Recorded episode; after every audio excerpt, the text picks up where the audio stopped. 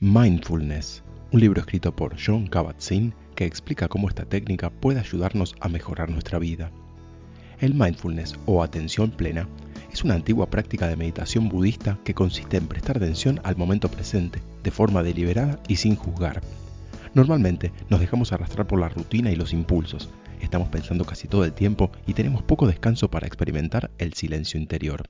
La atención plena nos permite aprender a salir de esta corriente y utilizarla como guía. Solemos estar preocupados por el pasado o por el futuro, huyendo del presente, con la idea de que en otro momento las cosas fueron mejores o lo serán, y esto produce una tensión interna inconsciente. El mindfulness implica solamente parar y estar presentes, y así las cosas se simplifican. Esto nos permite darnos cuenta de que la vida solo se manifiesta en este instante y ser conscientes de nuestros comportamientos automáticos. Meditar consiste en enfocarse en uno mismo.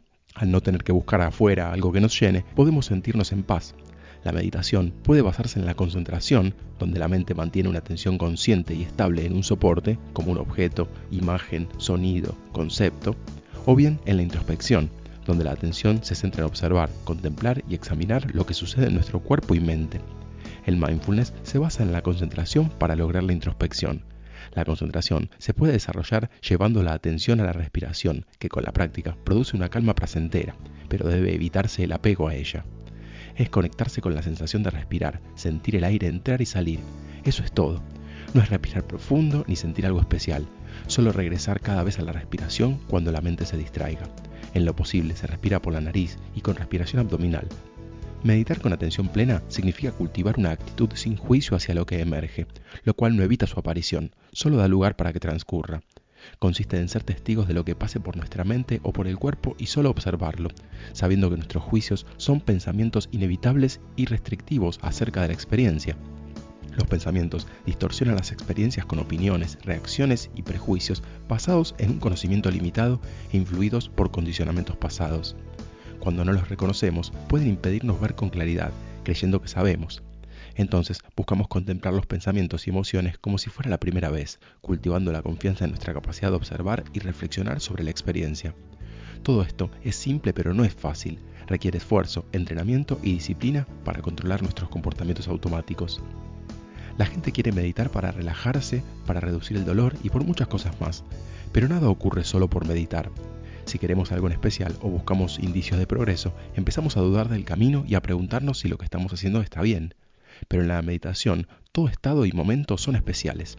La idea es practicar por el mero hecho de practicar, recibir cada momento como viene y trabajar con eso, porque es lo que está presente ahora. La mejor manera de llegar a algún lugar con la meditación es no intentar llegar.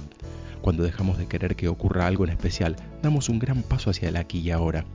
Cada vez que nos detenemos y nos sentamos a meditar, estamos cultivando la paciencia, como recordatorio de que las cosas se despliegan a su propio ritmo. Incluso podemos ir deprisa con paciencia, pero por elección.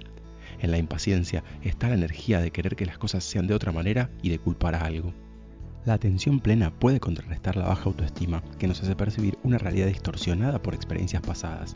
Cuando solo vemos defectos y les damos demasiada importancia, tenemos un diálogo interno negativo y corremos el riesgo de no experimentarnos de forma directa mientras permanezcamos en la sombra de los condicionamientos. El mindfulness puede ayudarnos a comprender la diferencia entre pensamientos y emociones y guiarnos a un mayor bienestar y autoestima. Las emociones no determinan quiénes somos, solo son un estado pasajero. La confusión entre pensamientos y emociones se deriva del intento inconsciente de protegernos de las emociones ocultándolas detrás de un pensamiento. La meditación no implica cambiar los pensamientos pensando, sino aprender a contenerlos sin involucrarnos y a ser menos esclavos de sus patrones, comprendiendo cómo relacionarnos con ellos. Al meditar, no permitimos que nuestros impulsos generen acciones y comprendemos el espacio entre estímulo y reacción para poder elegir la respuesta. Si queremos poder manejar las reacciones en el futuro, debemos reconocerlas en el presente. Los impulsos y pensamientos surgen y desaparecen y al no reaccionar podemos entender su naturaleza. Si no, por muy justificados que sean, afectarán nuestra vida. Al practicar, frenamos el flujo de las viejas acciones y originamos el cambio. Destinar unos minutos cada día a practicar puede ser suficiente. La meditación tiene poco que ver con el reloj, 5 minutos pueden ser más profundos que 50. Es más importante la sinceridad del esfuerzo que el tiempo, pues son momentos sin dimensiones. No hay postura ideal, pero sentado es lo más habitual. La postura simboliza la posición adoptada, tanto física como internamente. También se puede meditar caminando mientras prestamos atención al paso, además de la respiración. Lo más importante es cómo está la mente. Podemos acompañar el proceso con preguntas profundas, pero sin intentar responderlas. Además, no sirve querer entender racionalmente cómo permanecer en atención plena y esperar a utilizarla solo en momentos de dificultad. Debemos practicar antes. Tendemos a construir un yo a partir de lo que nos rodea y a funcionar desde allí. Lo construye nuestra mente y solo es visible por sus atributos. De hecho, ni siquiera podemos saber quién es el yo que pregunta por el yo. Además, se reelabora continuamente porque su existencia no tiene una base sólida y necesita reforzarse y ser aprobada en cada momento, lo que nos lleva a buscar estabilidad interior por medio de lo exterior, y es que no existe un yo absoluto, sino solo su proceso de construcción. Si dejamos de intentar convertirnos en algo, seremos más felices. Podemos empezar tomándonos las cosas de modo menos personal y a nosotros mismos menos seriamente para liberarnos presión. Al reconocer y soltar cada vez el impulso de construir un yo, dejamos espacio para que las cosas sucedan. Lo importante es practicar.